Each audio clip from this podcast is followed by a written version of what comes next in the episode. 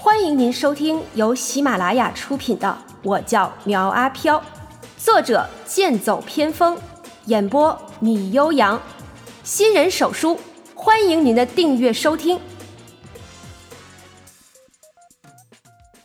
第一百零九章，迟来的幸福。我真的看不透你。一道清澈的女声如钟声一般回荡在苗阿飘的脑海之中，一些破碎的画面不停的浮现。苗阿飘很想回想起来，但是却一直想不起来。也不知是什么缘故，有一股暴虐的情绪萦绕在他的心间，让他想要去大声的发泄。哎，你说完了吗？说完我就要走了啊！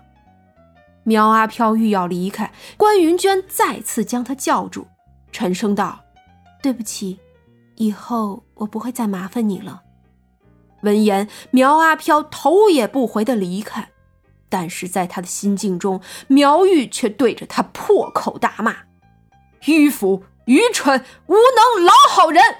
就算是头猪被杀的时候，也会叫上两嗓子。你这么大方的放过他们，那那些真正伤害过你的呢？”你给我闭嘴！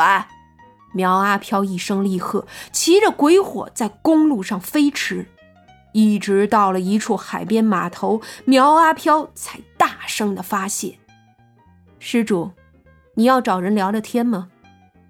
突然，法明站在他的身后道：“苗阿飘先是被吓了一跳，随后道：‘哎，法明，你没事真的是太好了。’小僧无恙。”多亏施主及时放出灵婴，如果没有他阻拦住那些人，小僧也无法全身而退。听法明这么一说，苗阿飘有些后怕的道：“哎，怎么就你自己啊？那灵婴呢？”法明道：“他吞噬了愿力之时，修为暴涨下成为怨魔，已经将那处所在毁得差不多了。我也是趁乱逃出来的。”之后他去了何处，我并不清楚。不过施主可以放心，那位黑胡子法师不会放过他的。靠！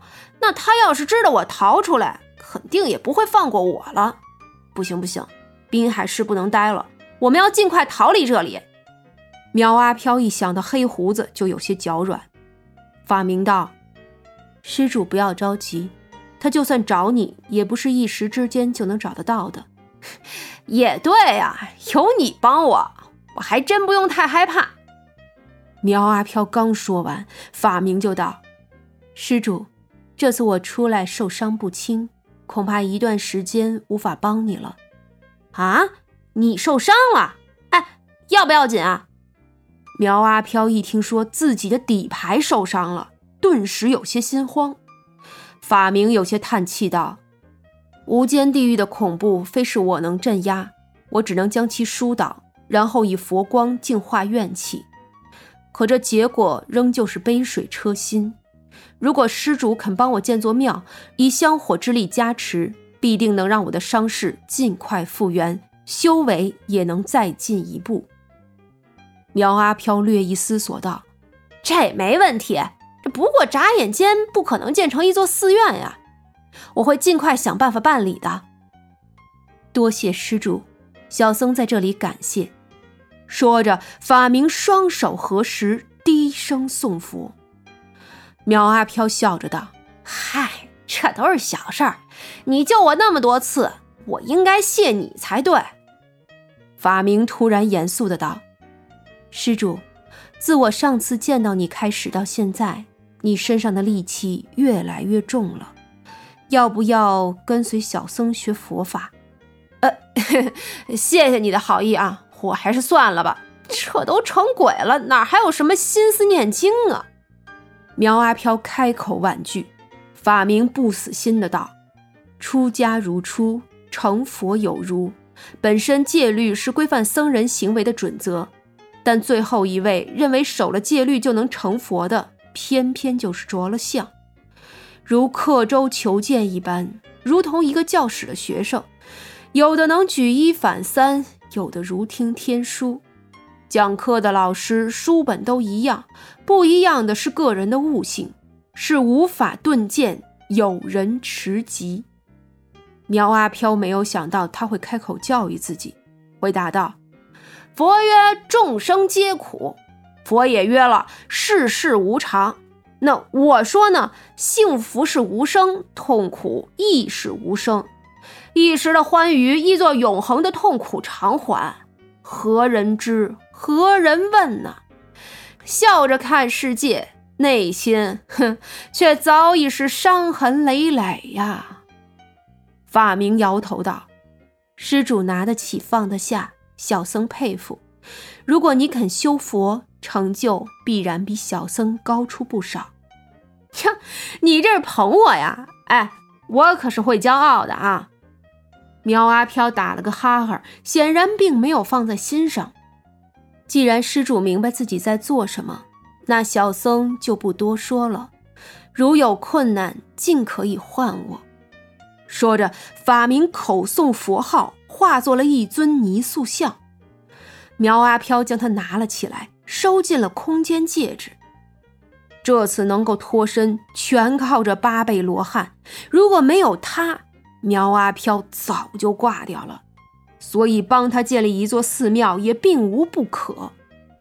聊了聊天苗阿飘开心了不少。他来到东方大厦下面，将红色的跑车开回家。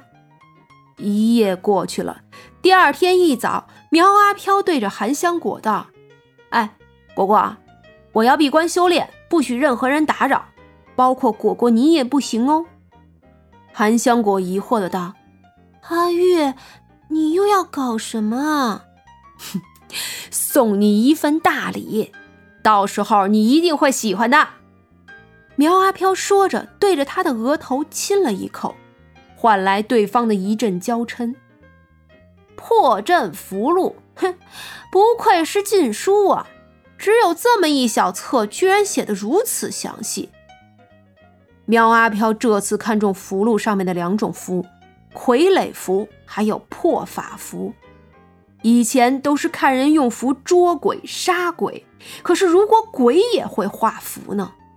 所以，开创这部破阵符箓的人，那真是天才中的天才。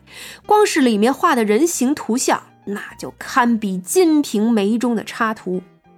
以黄纸为底，七种人体废物为原料，如眼屎、鼻屎、耳屎等等，具体的就不多加描述了。然后用灵香为笔，撰写道符。此破法符一经使出，对方的灵力就会紊乱，也就没有办法施法。所以此乃压箱底之技法。一句话说白了呀，那就是污人兵器，污人法体。苗阿飘苦练笔法一日，然后画符一日，第三日才成功画出了五张破法符和一张傀儡符。傀儡符好看不好画。绘画之精要，意在开眼。虽不能像灵符纸魁那般通神灵秀，但那也是苗阿飘用尽心力认真画上去的。然后他以自己的头发、指甲放在其中包裹好，用明火将其烧毁。很快，一个和苗阿飘长得一模一样的纸人出现在了房间里。苗阿飘打量着纸人道：“没想到啊。”啊，我苗阿飘天纵奇才，一学就会。哎，苗玉，苗玉，你还等着什么呢？附身纸人现真身。苗阿飘一阵胡乱的念咒，其实已将心境中的苗玉放了出来。果然，有了纸人身体的苗玉，就像是有了寄托一样。先是活动了一下身躯，然后一拳向着苗阿飘就打了过去，同时道：“你该知道，放我出来的那一刻就是你的死期。”本集播讲完毕，欢迎订阅追更哦。